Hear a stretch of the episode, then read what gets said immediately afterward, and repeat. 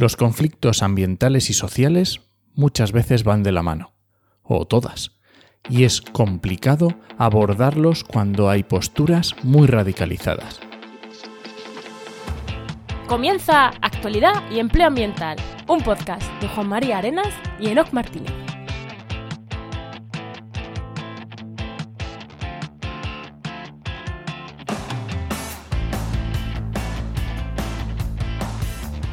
Buenas, soy Juan María Arenas Y yo, Enoc Martínez, y este podcast cuenta con el patrocinio de GeoInnova. profesionales expertos en territorio y medio ambiente, que puedes encontrar en www.geoinnova.org. Hoy, en el programa 102 del martes 8 de junio, hablamos sobre conflictos sociales y gestión del medio natural. Temazo, ¿no? ¿Qué? Temazo. Temazo impresionante. Bueno, pero antes, antes de entrar con el invitada y, y el tema, ¿qué tal tu semana? Buah, pues esta semana hemos tenido el CONAMA, el Congreso Nacional de Medio Ambiente, ha estado genial, ha estado súper chulo. bueno, anda, que ya sabéis que grabamos con la antelación. Es el CONAMA, pero no tengo ni idea qué tal habrá ido. Pero bueno, tú, lo que sí podemos decir es que tú, si no pasa nada raro, habrás estado dando una ponencia en el CONAMA, que no ha sido Sí, de bueno, asistente, ha sido como ponente. 15 minutillos ahí, una ponencia, sí está bien, sí. Bueno, ¿y tú qué tal, Juan?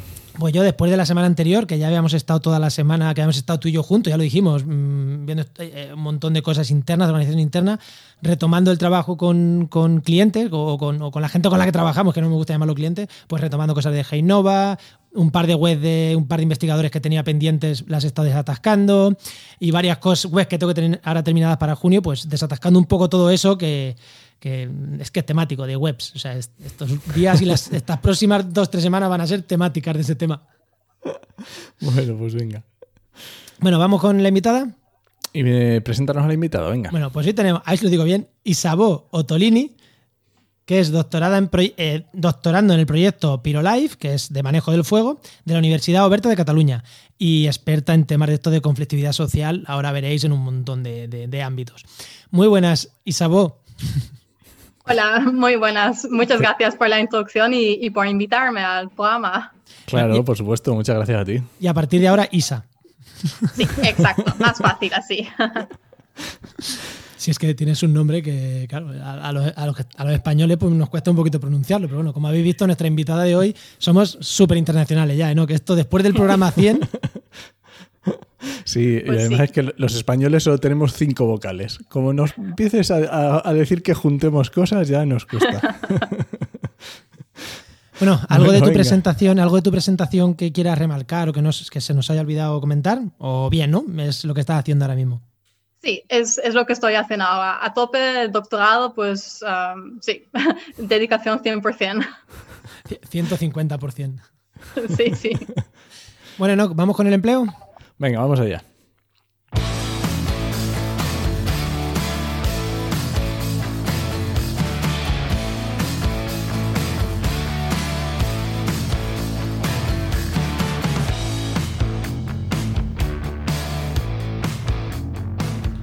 Bueno, ya sabéis que una de las primeras cosas que hace NOC en este programa es darnos su consejo de empleo. Así que si estás buscando empleo, tenéis que escuchar el consejo de empleo de NOC, que ya sabéis que es director de la web www.trabajamediambiente.com, que es la web de referencia en la búsqueda de empleo en el sector ambiental.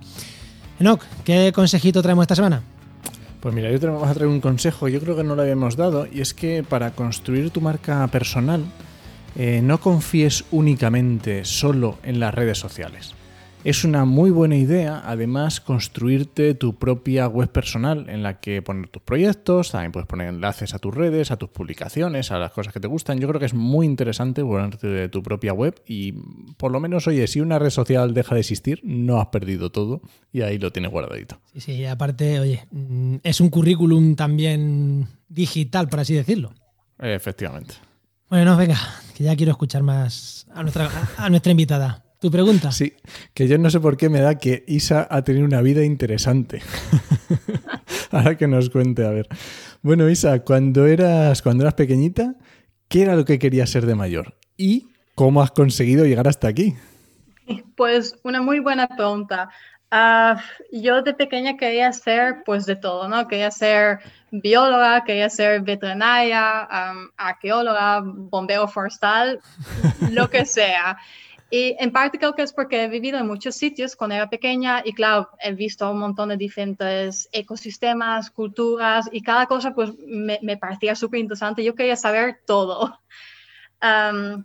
y bueno, lo que sí que como reúne un poco mi interés es que yo quería, sea la, la manera que aportar mi granito de arena para hacer un, pues un mundo un poco más justo, un poco más sostenible, ¿no?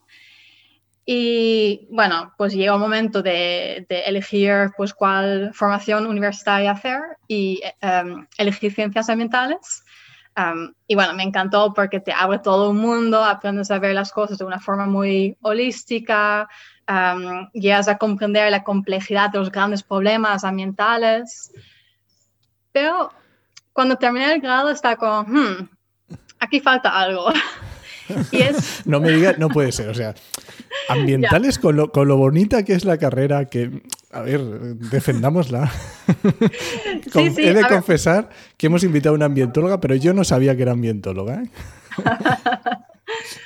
es que, a ver, está genial, pero por mí falta un poco ah, la perspectiva más sociológica, ¿no? De, porque por mucho que pienses más en, en soluciones, ¿cómo decirlo?, científicas, técnicas, si no tienes en cuenta componentes sociales, culturales, históricos, políticos, económicos, ¿sabes? Todo eso, um, no sirve de tanto esas soluciones porque no, no, no acaban de um, encajar del todo en la realidad social. Um, entonces, bueno, cuando me di, cuenta un poco de, de, esa inquietud que yo tenía, decidí volver a mi país natal, que es los Países Bajos, que de esos cuatro años yo había pasado fuera de, ahí, entonces para mí era como realmente ir a un país nuevo. y ahí hice un, un máster en um, ciencias sociales. Y me gustó mucho porque era un máster un poco diseñado para gente con un, un estudio previo en ciencias eh, ambientales, pero que querían ir a las ciencias sociales, o sea, unir un poco los dos mundos. Qué bueno, muy interesante. Sí, sí, me gustó mucho. Y ahí realmente es donde me uh, permitió construir un poco más esa mirada um, socioecológica, uh, también uh, bastante crítica, a través de diferentes proyectos de investigación. Entonces, para mi tesis, por ejemplo, hice investigación sobre los conflictos sobre los lobos en Asturias. Y luego para mis prácticas, yo estaba con, la, um, con el grupo de acción investigación, recartografías, trabajando en temas de despoblación rural, patrimonio industrial y conflictos de agua. Entonces, a tope. me, encanta eso, el, el, buscarte querías algo más y te buscaste algo muy diferente, en teoría, muy diferente a. bueno, no es tan diferente a lo que es ambientales, ¿eh? a mí no me parece tan diferente, pero sí que lo, hemos remarcado un montón de veces, que para buscar trabajo es, esa, esa, otra pata. Y luego también otra cosa que me encanta es que todo lo que has hecho, las cosas que has hecho de investigación es fuego, lobo, eh, o sea, ahora estás con el fuego, has trabajado con grandes carnívoros, ya has trabajado con agua. ¿Te queda algo de conflictos sociales que trabajar? Yo creo que no. sí, sí. y, y bueno, pues sí, después, ¿no? Terminé el, máster y que tenía todas esas experiencias, pero estaba como, bueno, ¿qué hago, no? Porque uh, una vez que terminas con el máster hay esa época tan difícil de encontrar un empleo. Y mirando hacia atrás, ahora estoy como, bueno, todo ha salido bien, pero en ese momento, jolín, lo vi como un, un gran, gran reto, porque sentí mucha inseguridad si podía encontrar algo que realmente me gustara, porque yo tenía clarísimo, ¿no? Ya que había tenido esa formación tan especializada en el nexo ciencias sociales y ambientales, pues quería aportar justo ahí mis conocimientos y mis habilidades. así que una de las cosas que hice ah, cuando terminé el máster y aún antes de, que encontré un empleo era aprovechar para convertir mi trabajo fin de máster en un artículo científico. que, fue bien, ¿no? Porque mientras que vas eh, buscando empleo, pues al menos vas haciendo algo que te sirve también luego. Y, y, nada, el año pasado, en abril, se, se, publicó, que era el de los conflictos sobre los lobos. Y otra cosa que yo hice era pues seguir asistiendo a, a cualquier evento relacionado con los temas que me interesaban, ¿no? Conferencias, seminarios, lo que sea. por un lado, para crear pues más un red de contactos, pero también para conocer pues qué salidas profesionales existen, y, y, también para pues, intercambiar ideas, experiencias, reflexiones. Y en parte gracias a eso al final conseguí primero un trabajo en Bruselas uh, con una ONG que se llama Euromontana y ahí estaba pues involucrada en un proyecto live uh, que se llama Oreca Mendian.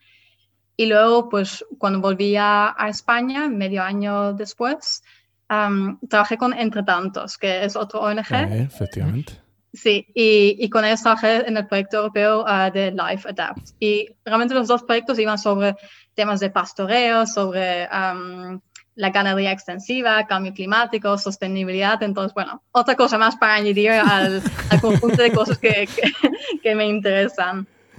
Y bueno, después ya cuando, cuando había hecho esa experiencia, ¿no? Había aprendido más sobre temas de pastoreo y todo eso, está como, realmente me gusta. Y como que me gusta la naturaleza, igual podía apuntarme a una escuela de pastores y a ver qué pasa. sí, sí, sí, estaba a punto. Pero bueno, como que es típico de la vida, ¿no? Que da muchas vueltas y justo antes de comenzar la pandemia, eh, me dijeron que había entrado en el proyecto uh, Fire Life para comenzar el doctorado con la Universidad Oberta de Cataluña. y con eso estoy hoy en día. Oye, me interesa mucho, Isabel. Eh, claro, nos has dicho que te habías ido a Países Bajos, habías vuelto, y yo también he leído por ahí que has estado viviendo en un montón de países, y además creo que la, la carrera la hiciste en la UNED, ¿vale?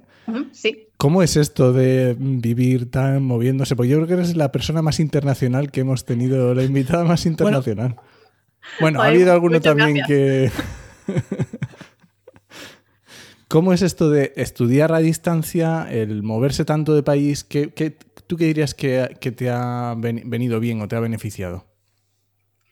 Pues, a ver, lo de estudiar a distancia, creo que hoy en día cada vez se hace más común, pero en el momento cuando yo lo hice, cuando yo decía a la gente, yo estoy haciendo ambientales por la UNED, mucha gente está con, ¿qué?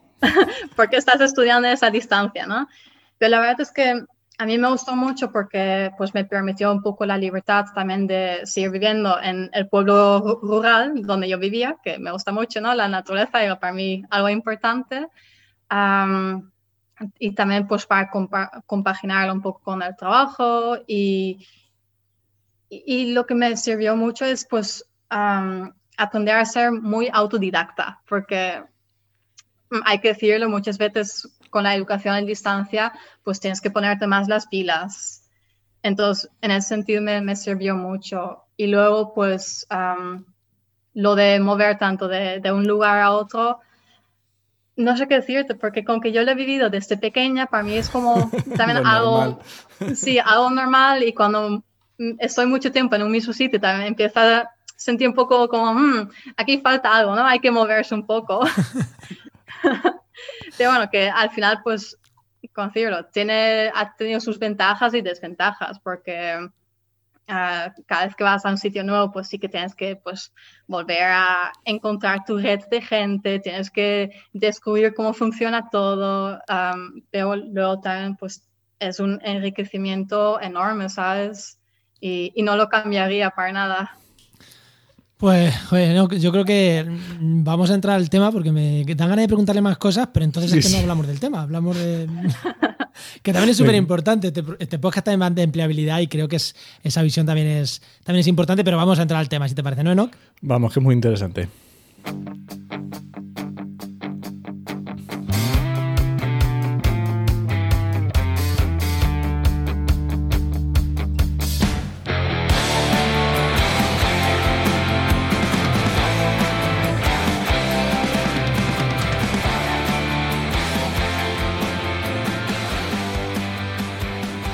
Los oyentes habituales de este podcast no es nada nuevo eh, que hablemos de conflictos sociales y la gestión del medio natural. Yo creo no que prácticamente todos los programas tratamos las dos patas. Pero cuando vino por aquí Pablo Manzano para hablar de lobo, os acordaréis el artículo que hacía antes referencia a nuestra invitada, que escribieron allá por abril del año pasado, y, los temas de que la caza del lobo y, demás. Eh, nos dijo, oye, para hablar de conflictos sociales tenéis que traer a Isabó. Eh, y dijimos, pues nada, vamos a traerla y, vamos a hablar de esos temas, que es verdad que, que, no le habíamos dedicado bueno, sí le hemos dedicado algunos capítulos, pero hoy, algunos programas, pero eso lo vamos a dedicar más, más en profundidad. Y lo primero, eh, pregunta que te voy a hacer. ¿Todo problema ambiental lleva detrás una conflictividad social? Porque es que todos, es que no se me ocurre nada, problema ambiental, que digas, no, aquí hay consenso, no hay conflictividad, las administraciones y la sociedad van de la mano. O sea, todo tiene problema social. Pues no sé si todos, porque claro, no he estudiado todos los conflictos que existen, pero yo creo que la gran, gran, gran mayoría sí. Ah, de hecho, para mí, ah, los conflictos ambientales muchas veces tienen su raíz en, en el mundo social. Mm, a mí tampoco se me ocurre. estaba pensando, pero no, a mí tampoco se me ocurre ninguno. Es que no, yo también lo estaba pensando y es que no, no se me ocurre nada. No, ¿verdad? Bueno, y eh, Enoch, hablamos, empezamos primero por cosas generalistas, ¿no? O sea, cómo cuando hay un conflicto de estos sociales o cuando hay un conflicto ambiental, eh, ¿cómo abordamos la conflictividad social? ¿Como algo mm, a la vez, como algo que se trabaja conjunto, como algo un poco más paralelo? En, grandes, en grandes rasgos, sin entrar ya en conflictos concretos que entraremos ahora. O sea, eso, cuando tenemos un conflicto, mm, cualquier tipo de conflicto, cualquier tipo de problema ambiental, ¿cómo abordamos eh, estos temas sociales? Pues yo creo que, a ver, yo la verdad es que lo estudio más desde la perspectiva sociológica. Eso es lo que nos interesa. Sí, pero lo interesante justo es mirarlo desde diferentes miradas. Ah, yo creo que hay un poco un equilibrio, ¿no? Porque tampoco a lo mejor incluir a 100 personas investigando un solo conflicto eh, puede también traer mucho ruido, para decir así.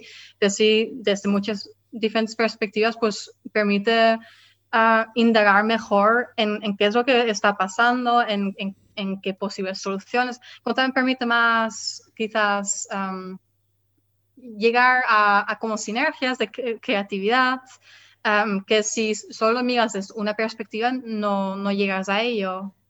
¿Y cómo, o sea, imagínate, cuando a ti te proponen un, conflicto, ¿no? Pensamos en Lobo, que nos estaba diciendo cualquier conflicto. Eh, desde el punto de vista eh, del, estudio de ese conflicto, ¿cómo se hace? O sea, ¿cómo, ¿cómo llegas tú de repente a un sitio y dices, ¿qué está pasando aquí? ¿Cómo, cómo, se, cómo se aborda ese tema? Uf, buena pregunta. en, mi experiencia, lo que es muy importante, pues es como establecer confianza con la gente. Eso es como Mm, la cosa más básica que hay que hacer ah, y no mostrarte, como decirlo, partidario de, un posicionamiento otro, realmente como hay que ser muy consciente del sesgo que cada uno tiene porque todos tenemos un sesgo, ¿sabes? hay que ser, creo que, transparente sobre ellos, Es decir, pues mira, yo tengo esas ideas, pero yo quiero escucharte y y tu voz es igual de válido que mi voz. Y estoy aquí justo para hacer una investigación para, ¿cómo decirlo? Para, uh, uy, ¿qué es la palabra? Ah, como para reflejar tus perspectivas, para reflejar tus experiencias. Y, se, y quiero decir, haces una investigación previa para ver cuáles son los diferentes, digamos, eh, bandos o, o, es un, más una labor de ir al territorio y empezar a, escuchar a la gente? ¿Cómo se, cómo se hace ese tema? Pues, por ejemplo, con el, tema del lobo, para poner algo concreto, sí que hice un, un, estudio previo mirando, pues, principalmente los medios de comunicación, las redes sociales, un poco ver, también con que yo lo hacía desde la perspectiva de comunicación, justo esas plataformas eran muy interesantes para ver, pues, qué es lo que se decía, cuáles eran los grupos principales, cuál tensiones habían entre ciertos grupos y cuál alianzas habían entre otros. Un, poco eso, porque sí, es importante antes que saltas al sitio, pues que sabes un poco el contexto, que sabes de qué es lo que está ocurriendo, de qué estás hablando y también un poco crear una cronología, ¿no? De, vale, sé que en ese momento ha pasado tal cosa y ahora de repente, pues, a lo mejor se está cambiando la legislación y por eso, pues, se despierta nueva conflictividad. Creo que esos puntos son bastante importantes. sea, eso es estudio previo y es verdad que cuando hablamos de conflictividad no hablamos de que van a hacer un embalse, que ahora lo trataremos y es no se opone mal el embalse, que esto es mucho más complejo. ¿eh? Por ejemplo, el tema del lobo, tenemos por un lado los cazadores, por otro lado agricultores, por otro lado ecologistas, por otro lado eh, gente de ciudad, gente de pueblo. O sea, que es verdad que hay mm, una amalgama, ¿no? Eh, cuando hablamos de conflictos sociales suelen ser amalgamas bastante grandes. Vale, teníamos aquí una pregunta para hacerte, pero es que yo no sé si hacértela o no, porque ya no la has respondido.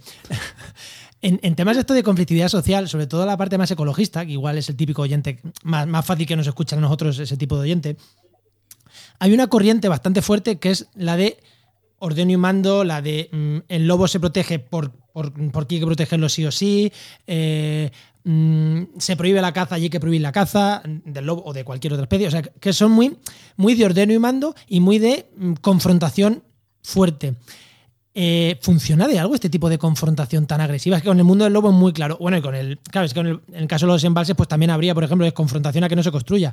Pero ahí no hay puntos intermedios, o sí o no. Pero con el tema, por ejemplo, del lobo, que sí que hay muchas, muchos grises, esta confrontación fuerte, eh, lo primero, ¿sirve para algo? Y lo segundo, ¿sirve para algo positivo?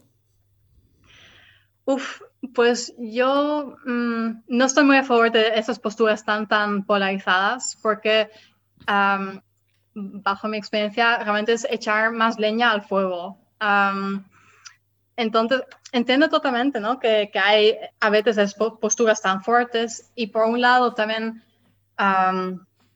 decir, tienen su valor en el sentido que pues uh, expresan, ay, no sé cómo decirlo. O sea, si siempre te quedas en el medio, tampoco avanzas. A veces hace falta voces muy extremos hacia un lado u otro para, mm, para crear un poco de, impulso, ¿no? Hacia a una dirección. Pero por lo general, de lo que yo he visto, más que sea algo positivo, pues causa más polarización, también causa mucho sí, mucha tensión, mucha desconfianza entre los diferentes grupos sociales. ¿Y cómo se aborda? Eh, cuando, porque esto es muy típico, ¿no? Eh, lo decía Juan, a lo mejor en conflictos, pues eso, como el lobo, que es muy claro que hay muchísimas eh, diferentes posiciones, pero sí que es verdad que se ven a veces posiciones muy, muy, muy radicales, digamos, de gente que, que grita mucho, vamos a decirlo así, entre comillas, ¿no? ¿Cómo, abordas el diálogo, cómo abordas el estudio en estos casos? Porque digamos que una persona dispuesta a dialogar sabe que va a haber unas cosas en las que gane y otras en las que pierda en su posición, ¿no? Pero a veces te encuentras este, este, tipo de posiciones que es que no, o sea, no hay diálogo, no hay posibilidad de negociación. Entonces, en, los dos extremos. Claro, claro, en tanto el uno como el otro. a veces es como se... Es que me, no sé, lo veo como un mundo, ¿no? Muy difícil. Sí, una de las cosas que yo creo que es importante es que, o bueno, de lo que yo he visto, que la gente suele gritar mucho cuando no se sienten escuchados realmente.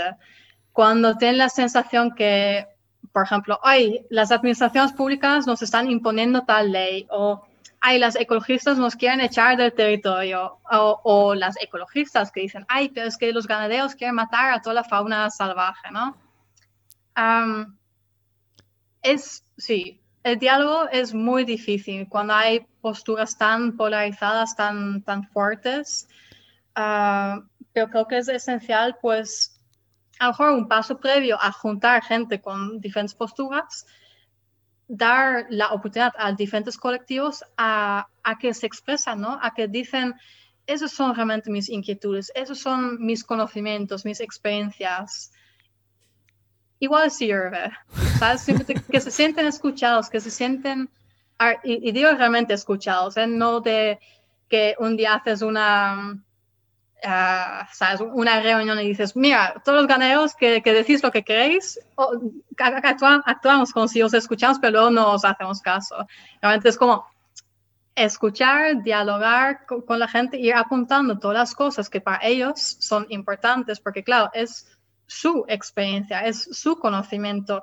Y una persona que tiene, bueno, de, otro colectivo, de otra postura, realmente no puede decir, ay, pero eso no es verdad, porque esa persona lo vive de ese modo.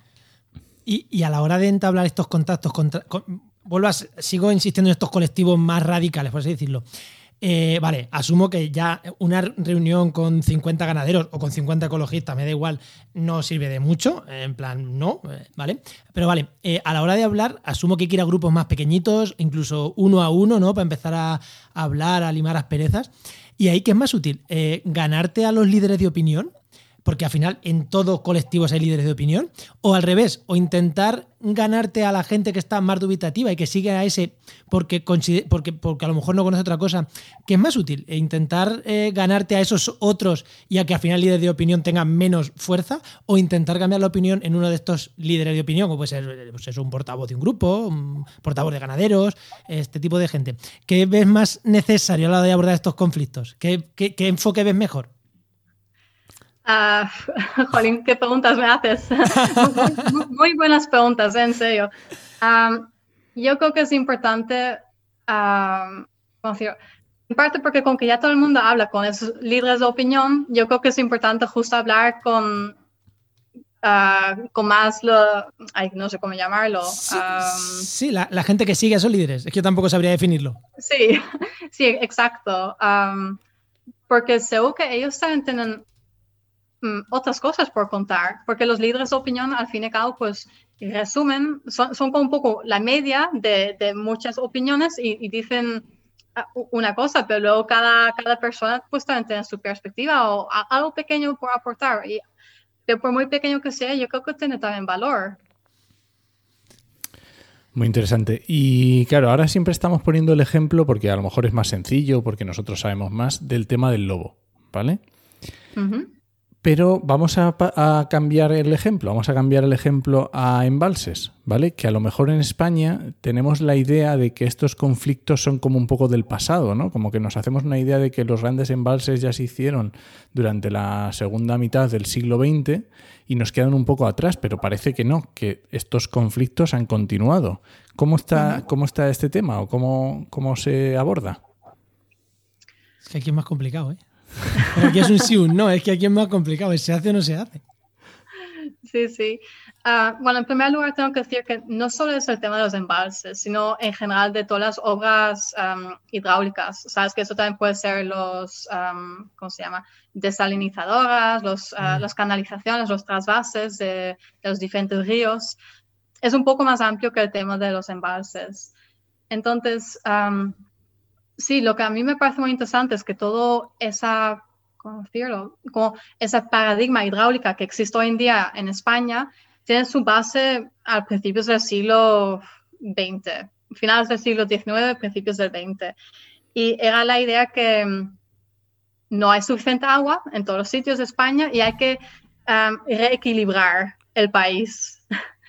um, y eso existe hoy en día, ¿sabes? Aún, aún se hacen muchas cosas para que zonas con demasiado agua, para llamar así, tienen que dar uh, lo que les sobra a los sitios que no tienen suficiente agua. Um, por ejemplo, los trasvases o, también los embalses funcionan un poco en, esa línea. Um, pero lo que pasa es que um, eso, confiero, uh, es que con que es un tema un poco complejo.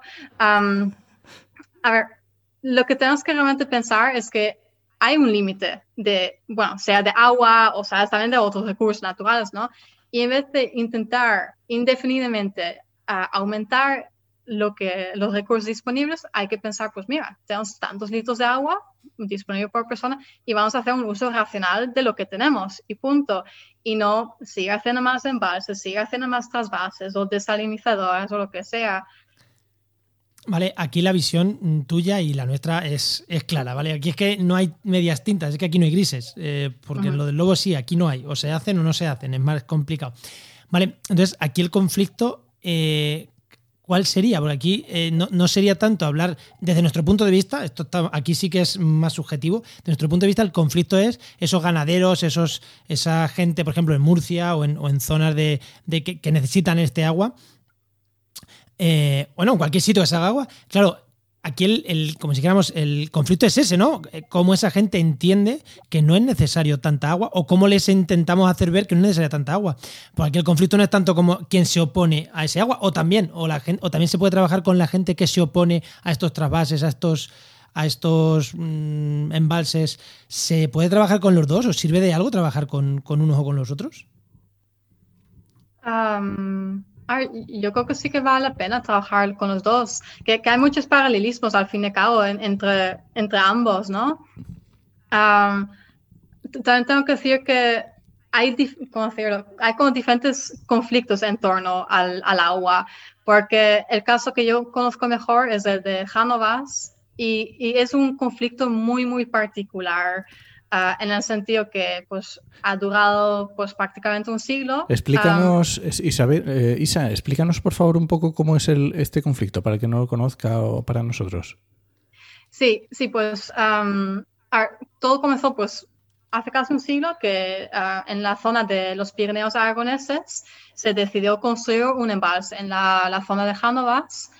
pero bueno, primero durante décadas realmente no se hizo nada porque las empresas concesionarias y el Estado no se pusieron de acuerdo, de, ¿sabes? Cosas de la financiación y detalles técnicos.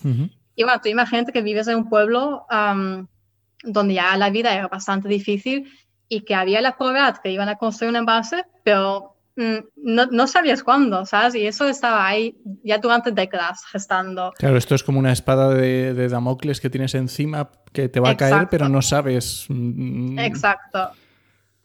Sí, y luego eh, ya en los años 60 sí que, sí que ya se empezó a mover el tema uh, y era Iberdrola, que es el predecesor de Iberdrola, que fue ahí para preparar el terreno, ¿no? Para la construcción del embalse. Y lo que hicieron era pues la compra-venta de muchas casas, pero también mucha expropiación, porque uh, lo que pasa es que la gente que podían se fueron ¿no? de ese sitio, ¿sabes? Vendieron sus casas y se fueron. Pero también había mucha gente pobre y no tenían otra cosa que quedarse ahí y resistir porque es que no, no podían, ¿sabes? Era su sitio, era la única opción que tenían. Y lo que pasó es que después uh, había Iberdrola llevó a, cabo muchas acciones en contra de, de esa gente que resistían, como pues dinamitar las casas vacías para evitar que la gente volviera desalojos forzosos, tiraron la maestra de la escuela, destrozaron los caminos, los puentes, las acequias. realmente fue muy, muy duro. Eso tiene pinta de, muy bueno para un conflicto social bien gordo, ¿eh? Sí, sí. Lo que pasa es que todo eso ah, ocurrió durante la dictadura y la gente, pues, mm, como decía, era una resistencia más bien pasiva, no podían hacer mucho. Y, bueno, luego sí que ya cambió un poco la historia, que cuando acabó la dictadura, algunas personas volvieron al pueblo con la intención, pues mira, no se ha hecho nada aquí, ¿sabes? Porque al final no se construyó nada. Ah, estaba el plan, pues, simplemente ahí, pero sin, sin realmente que ah, se llevaba a cabo el embalse. Y pues eso, la gente volvieron, Uh, pero momento que, que ocurrió eso, Iberdrola de repente dijo, ah, mira, vamos a seguir construyendo, porque si no, ah, se hubiese podido hacer la reversión, o sea, se hubiese podido devolver los terrenos y las casas a la gente. Y bueno, así siguió, ¿no? Varias veces que todo el rato, cuando, no hacía nada, Iberdrola, pero cuando se veía que la gente quería volver, pues hacía una pequeña acción para evitar que, que volvieran. Y bueno, pues eso ya causó con tanta indignación que se creó diferentes movilizaciones sociales, eh, alegaciones y, por fin en el año 2000 eh, se eh, formuló una declaración de impacto ambiental negativa, pero eso después de décadas, ¿sabes? Y, después de, la destrucción total del lugar. Claro. Y por fin, en 2008, se comenzaron con la, reversión oficial y poco a poco la gente sí que han podido volver, pero claro, mm, ¿a qué pueden volver? ¿no? Son ruinas hoy en día, eh, eh, no queda mucho. Hmm. Ah, problemas de embalse que nos han construido. La verdad que han tenido suerte, de los poquitos, de, los pocos casos que, oye, al final han podido volver, pero claro, lo que tú dices. Claro, pero ahí el conflicto social viendo lo mismo, el conflicto social ahí es que lo puedes estudiar, pero hay un investigador o un sociólogo ahí poco puede hacer, porque hay que, o sea, poco puede hacer frente, ¿qué, hace? ¿Qué papel puede hacer? ¿Negociar frente a Iberdrola que tiren para atrás? ¿O, qué papel puede hacer ahí un, eh, un mediador o un investigador en estos temas? Porque al final es, van a construir un embalse y, eso, o, inundo el pueblo o no lo inundo, ¿no? ¿Qué papel puede tener ahí alguien que investiga estas cosas o qué papel puede tener de mediador ahí alguien que un estudioso de los conflictos sociales? Ah, pues sí que creo que es importante que, que hay gente que realiza la investigación ah, en el sentido, por ejemplo, de hacer preguntas críticas de por qué en ese sitio, porque poco se ha escuchado de embalses que se ha construido en zonas ah, prósperas, en zonas urbanas y, y, con gente. Es normalmente en zonas rurales que se considera que tiene poco futuro económico, y entonces, ¿por qué recae sobre esas poblaciones asumir el impacto de, un embalse? ¿Sabes? ahí hay un componente bastante importante de injusticia social. Y, pues, bueno, por un lado, eso es algo importante para estudiar y luego también, pues, sí, ser conscientes de que todo ese paradigma hidráulica sigue persistiendo también por, ah, bajo las ah, lógicas neoliberales hoy en día que hay empresas multinacionales que, siguen haciendo eso. Y hoy en día es menos en España, pero sí que se está viendo ahora mucho en, Latinoamérica, ah, toda la construcción de embalses con costes socioambientales enormes. Sabes que con la privatización de los recursos públicos, ah, la expulsión de la gente. entonces, sí, yo pienso que hoy en día, sabes, cuando hay un un conflicto en torno a, las obras hidráulicas, sí que es importante investigarlo y hacerse preguntas muy críticas de por qué se hace, por qué hay, quién está involucrado, realmente es para, bueno, para decir así, para el, bien común o, a quién beneficia realmente. Entonces... Mm, espera, no, antes de que te vaya. No, no, no, eh, sobre esto, sobre esto. Ah, vale. Sí, era eh, porque estabas, efectivamente, estabas viendo esta forma, pero y de lo aprendido en este, en este ejemplo de los Pirineos, ¿qué se puede, eh, qué, otros, o sea, cómo se puede aprender de eso para otros conflictos? Y has referido desaladoras, has referido transvases. ¿Cómo, cómo ves tú, o sea, cómo, cómo nos, nos ayuda esto a entenderlo? Mm, pues yo creo que la, mayor lección realmente es que, que los embalses muchas veces son ah, como un, no sé cómo decirlo, tienen un, elemento político muy fuerte. Y pues eso, que, que hay, hay, que ser consciente de ello, ¿sabes? Son, causan conflicto tan justo por eso, porque no va solo sobre un embalse. Uh, hay, por ejemplo, pues cuando estaba estudiando el caso de Hanovas, que también se consideraba la construcción de envases como una manera de, como casi de conquistar ¿no? el territorio, de oprimir a, la gente, ah, que suena un poco fuerte y a lo mejor hoy en día ya no es del todo así, pero en, en su momento, en, en, durante la dictadura, sí, era muy así. Sí, como un castigo contra el territorio, ¿no? Contra el propio territorio. Sí, sí, pero bueno, que es un tema complejo y, largo y, bueno, pues eso, hemos um, escrito un capítulo sobre ello también uh, juntándolo con otro caso de, en México de la presa uh, Tenosique. Um, y bueno, pues hay, hay el libro ahí justamente publicado este mes.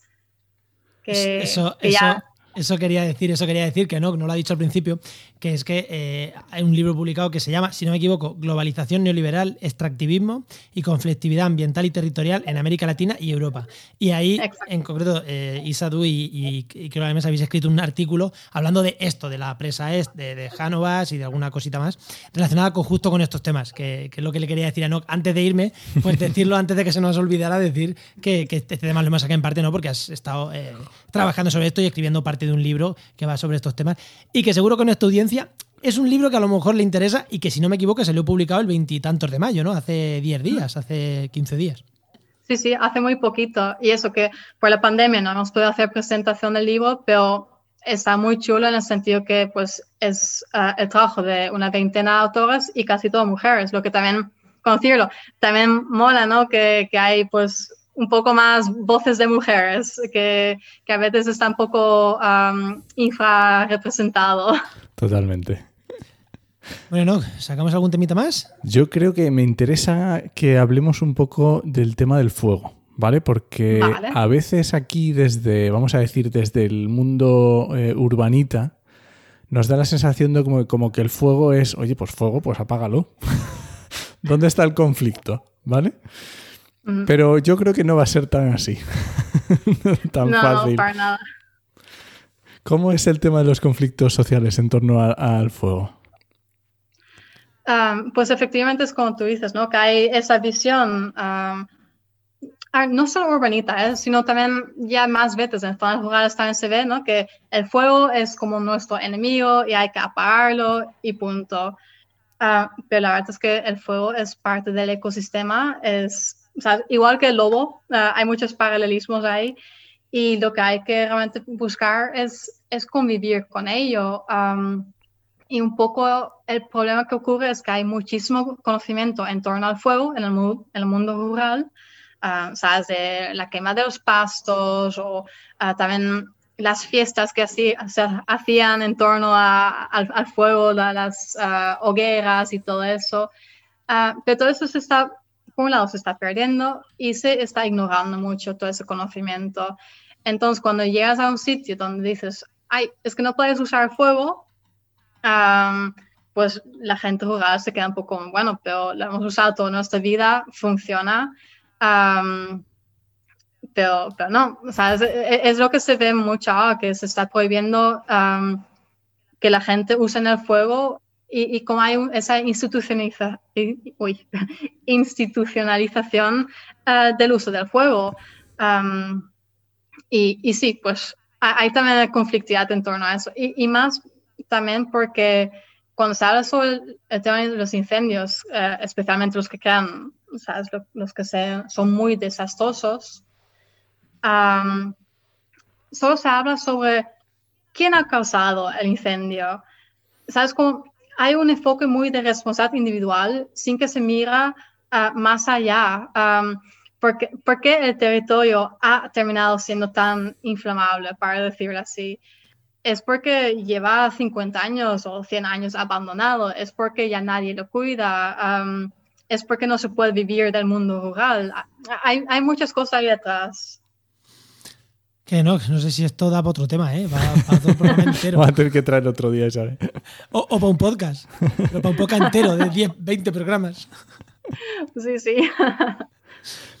Bueno, no sé si quieres insistir algo más, ¿no? Porque es que a mí ya te digo, es que me pondría a preguntarle del fuego, pero es que. Sí, es que si nos ponemos a preguntar de, de ecología del fuego y de manejo, ya no terminamos hoy.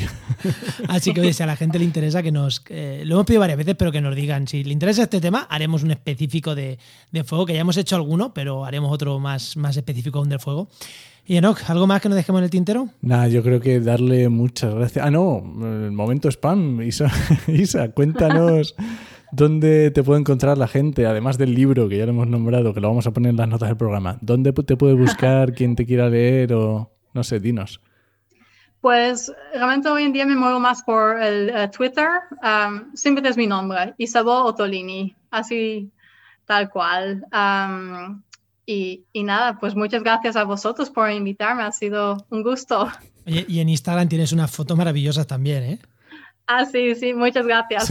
Hace tiempo que, no hago ya tantas fotos por el tema del doctorado que me mantiene muy ocupado, pero me encanta la fotografía. Sí, buscar también en, Instagram Isabel Tolini y, y ya, ya veréis qué chulo. Pues nada, dejaremos las notas del programa, el libro, tu Twitter, tu Instagram. Eh, y, nada, muchísimas, muchísimas, muchísimas gracias por habernos regalado un, este ratito de tu tiempo. Muchas gracias.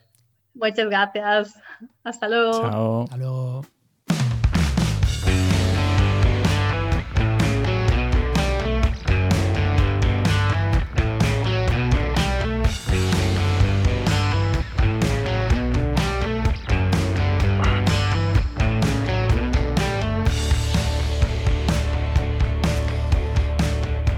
Que ya se va acabando el programa, pero antes, como siempre, tenemos la sección patrocinada en la que hablamos con Luis Quesada, director de GeoInnova, sobre hoy, en concreto, sobre qué es el proyecto QGIS. Muy buenas, Luis, ¿qué tal? Muy buenas. Muy buenas, ¿qué tal estamos? Muy bien. Pues la semana pasada estuvimos hablando un poco ya de lo que era software libre y de código abierto y ya mencionamos el tema de QGIS. Pero ¿qué es, ¿qué es el proyecto QGIS? Bueno, a ver, eh, QGIS, que para aquellos que llevamos un poquito de tiempo en esto, un poquito, ¿eh? solo un poquito de tiempo en esto de lo que es eh, los GIS, eh, lo conocimos cuando se empezó como Quantum GIS, ¿vale? y se quedó el Quantum, pues luego se quedó, ¿vale? QGIS es un sistema de información geográfica de software libre y de código abierto, que es lo que estuvimos hablando la semana pasada, ¿vale? Y se encuentra disponible para plataformas, para diferentes plataformas de Linux, Unix, MacOS, eh, Windows, etcétera, ¿vale? Para aquellos que todavía no saben lo que es un SIG después de la murga que hemos estado dando todo este tiempo, ¿vale? Eh, podemos resumir que los SIG, los sistemas de información geográfica, también conocimos como GIS, ¿vale? No, como GIS, ¿vale? La GIS es como deberíamos decirlo con el acrónimo inglés. Eh, es una herramienta indispensable para el tratamiento de datos espaciales que nos permite introducir, gestionar, analizar modelizar y representarlos de múltiples maneras. ¿vale? Para ello el sistema se apoya, por decirlo de alguna forma, eh, de diferentes patas, ¿no? representadas por los datos, los métodos, la tecnología, software y hardware, y también las personas y los entornos en los que se encuentran esas personas, también corporaciones o lo que sea. Bien, esta tecnología QGIS ha evolucionado considerablemente en los últimos años y se ha convertido en vamos a decir, prácticamente la tecnología más usada y estable de los GIS de open source, ¿vale? De código abierto. Esto más o menos ya lo introducimos un poquito la, semana pasada. Bien, imaginaos el ritmo de evolución previsto. una pregunta, para hacer una similitud, porque a lo mejor hay gente que lo conoce más, aunque las diferencias las vamos a ver en otras futuras secciones, porque yo lo sé lo que vamos a hablar en la siguiente, con lo cual yo lo tengo apuntado. Para hacer una eh, hay mucha gente que a lo mejor sí que conoce ArcGIS, sería como la sería como similar, pero de código abierto, de código libre. Eso sería Digo, en funcionalidades sería similar, aunque sin entrar en profundidad, que ya entraremos después. Vale, a ver, mira, eh, mm, QGIS eh, no es, o sea, ArcGIS no es una versión de QGIS, no, al contrario, vamos a decirlo. ArcGIS es una suite, vale, ya, entraremos en profundidad, es una suite, es una, una, suite de escritorio de tecnología ESRI, ¿vale? Eh, que dispone de diferentes softwares eh, eh, de escritorio de GIS. Vale. Entramos, ahí entramos en ARMA, Parcatalog, ah, eh, etcétera, ¿vale? Para manejar diferentes tipos de, análisis o proyecciones o visualizaciones de los datos, gestión, etcétera, vale, Para hacer diferentes cuestiones con datos geoespaciales, ¿vale?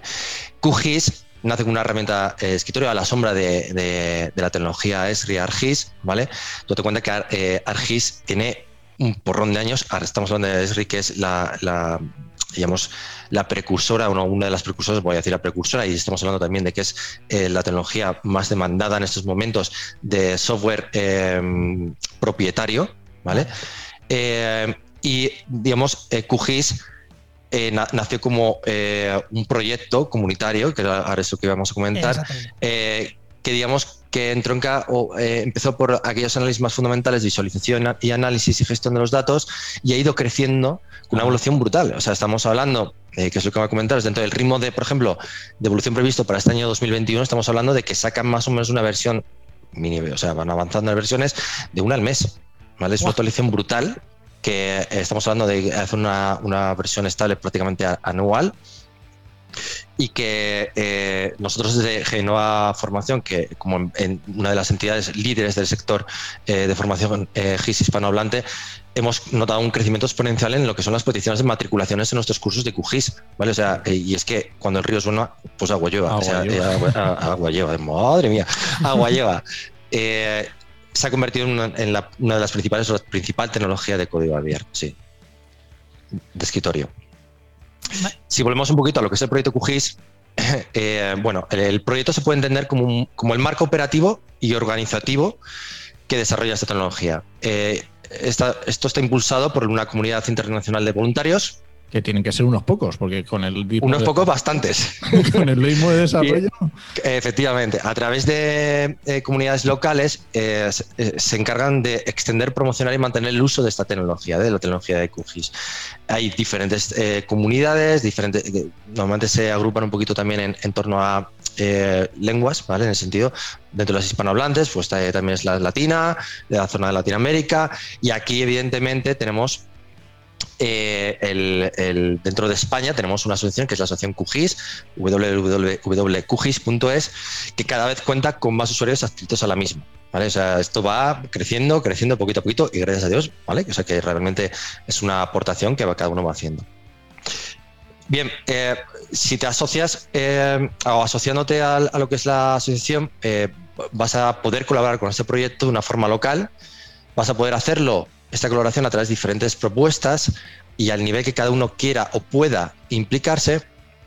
Hablamos, por ejemplo, desde prestar ayudas a pruebas de testeos de errores, participar en los canales de soporte, porque hay diferentes canales en Telegram, en, de, bueno, diferentes canales, escribiendo nueva documentación sobre tecnología como, o, aportando eh, artículos de blogs, como por ejemplo desde el blog de Territorio G Innova, que aportamos mucha, mucha tecnología de how to, de cómo hacer esto, cómo hacer lo otro dentro de, de, de, QGIS, eh, desarrollando nuevas aplicaciones eh, dentro del repositorio oficial con tu propio repositorio, ¿vale? que puedas poner al, al, público, como por ejemplo la que hemos desarrollado dentro de Catastro, de SIG Catastro de España, que es un plugin que es de, de Innova, en ese sentido, bueno, el Catastro Navarra es de Genova y otros de, de SIG de Letras, de nuestro querido responsable de SIG territorial, que es eh, Patricio Soriano, SIG de Letras, o evidentemente la más común, que es la también haciendo una adaptación del proyecto. Comentar también que evidentemente eh, eh, también es socio de la asociación QGIS como pequeño colectivo. También existen eh, otras entidades, ayuntamientos, entidades públicas que eh, creen en este proyecto de filosofía del open source como un medio para democratizar lo que es el acceso a las, diferentes tecnologías, en este caso GIS, y, que, que también se unen, como el Ayuntamiento de Barcelona, como también se unen a este tipo, a, la, propia asociación. ¿vale? Pero ojo, no, eso te quería decir que aparte de ser personas individuales y, o, empresas, asociaciones, o sea, gente que, entre comillas vivís o parte de vuestro ingreso vienen de QGIS, que ya lo hemos hablado, que, que sea libre no quiere decir que no se pueda ganar dinero con él, lo hablamos la semana pasada. A mí me, alucinó cuando hablando en una conversación, se fue contigo, con Patricio, me decía que hay ayuntamientos como el de Barcelona que también son socios de, la asociación QGIS, que de, joder, eh, ojalá que todas las instituciones trabajaran siempre con este tipo de software. QGIS para sus mapas, eh, Linux para sus ordenadores, eh, y, no tener que estar pagando software que dices, ¿para qué? O sea, ¿para qué? Si al final una, administración muchas de lo que hace son cosas que se pueden hacer con software libre, gratuito, eh, abierto a todo el mundo y que no es privativo de nada. O sea, me pareció una cosa genial. A ver, evidentemente, sí, o sea, yo estoy de acuerdo contigo. Evidentemente, eh, mm, todo parte de, un, de, una de un análisis de recursos, ¿vale? O sea, eh, hay que entender cuál es el recurso, en qué entidad, lo que he hablado antes del entorno, de, los usuarios, hay que entender cómo es el entorno para encontrar cuál es la tecnología más afín a ese entorno. ¿vale? Eso te lo digo yo como consultor. ¿Vale? Eh, tiene que ser así, si no estarás pecando siempre. Esa tecnología más afín al modelo que se quiera desarrollar o al que, digamos, está más se pueda adaptar mejor, unas veces va a ser eh, una tecnología propietaria y no tiene por qué ser solo la más conocida como puede ser de Esri. O nos podemos ir a Carto, nos podemos ir a cualquier otra MacBox o nos podemos ir a cualquier otra de las aplicaciones más comunes, ¿vale? Ya sobre todo, digamos, encaminadas a lo que es eh, entorno SaaS, entorno de eh, software online, etcétera. tiene también la otra parte que, digamos, que responde a una, a una concepción más filosófica en la que entiendo, como dices tú, que debería de poner, ponerse o enfocarse dentro de lo que son los ayuntamientos o administraciones públicas. ¿Por qué? Porque es una manera de democratizar el acceso a esa tecnología, eh, eh, de, dársela a todo el mundo. Claro, hay que entender que a lo mejor el ayuntamiento dice, mira, no, o sea, yo quiero una tecnología buena que unos servicios brutales y evidentemente hay tecnologías de uso privativo que, pues que están un poquito bastante alejadas de lo que de momento ahora se puede hacer con, con, el software de, escritorio. Pero ojo, no quiere decir que no se pueda dar una solución alternativa viable para, para, esa, para esa, solución, sino que a lo mejor existen eh, las privativas, evidentemente, pues tienen otras eh, otros desarrollos. No olvidemos, por ejemplo, así a número grosso, que ESRI ¿vale? implica eh, entre 60, 60 y 70% de todos esos ingresos en nuevo desarrollo, nueva tecnología. Claro que es mucho. Ojo, QGIS, el proyecto de QGIS, prácticamente también pero no podemos hablar los mismos números de, ESRI que los números de QGIS, ¿vale? Son, números muy diferentes, estamos hablando de mucha diferencia. Si tuviera el proyecto QGIS el dinero que se mueve en ESRI, no sabría yo lo que se estaría desarrollando, ¿vale? O sea, sería increíble. Bueno, pero igualmente el que quiera desarrollar ya sabe que puede, puede meterse en el proyecto QGIS y poner su granito de arena. Efectivamente, el granito de arena, que no solo tiene que ser entre una entidad, sino cada uno puede aportar. No olvidemos que, eh, a ver, la aportación, cuando te haces socio de QGIS, ¿vale? Estamos hablando de que son 38 euros al año. Si eres estudiante o jubilado, son 19 euros al año. Es decir, a ver, yo puedo, entender muchas casuísticas, pero yo también entiendo que 38 euros al año, si, si crees esa tecnología y sobre todo, si le das uso a esa tecnología, efectivamente. Porque con QGIS, como consultor, puedes hacer todo, y te lo digo porque lo hacemos ya prácticamente todo con QGIS, ¿vale? O sea, mm, que es, lo menos que puedes devolver a, esa comunidad, lo menos. Sí. Pues muy bien, pues muchas gracias Luis. Muchísimas gracias Luis. Gracias a vosotros. Pues nada, recuerda que esta sección te llega gracias a nuestro patrocinador, a GeoInnova. Profesionales expertos en territorio y en medio ambiente. Y que puedes encontrar en www.geoinnova.org.